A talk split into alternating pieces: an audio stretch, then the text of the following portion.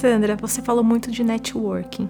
Qual conselho você dá para uma pessoa que queira fazer um networking? A gente sabe, né, que eh, networking ele tem um valor tão rico quanto o seu currículo. Todo esse relacionamento, toda essa carteira que eu trago comigo foi batalhado, sempre tentando achar a pessoa certa. Se não fosse isso, talvez eu não teria chegado aonde eu cheguei. O preconceito não resiste à competência mostre a competência e cai qualquer tipo de estigma de, de, preconceito. Você contou muitas histórias aqui pra gente, mas eu queria que você escolhesse uma que pode inspirar quem tá nos assistindo. O que difere a coragem da loucura é o resultado.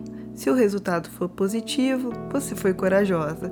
Se o resultado for negativo, você foi louco. Aqui na entrevista a gente conta o que deu certo, talvez o que deu errado a gente precisaria de alguns anos, mas para falar o que deu certo, talvez eu precisasse só de algumas horas. Os desafios me mostraram habilidades que eu nem eu sabia que eu tinha.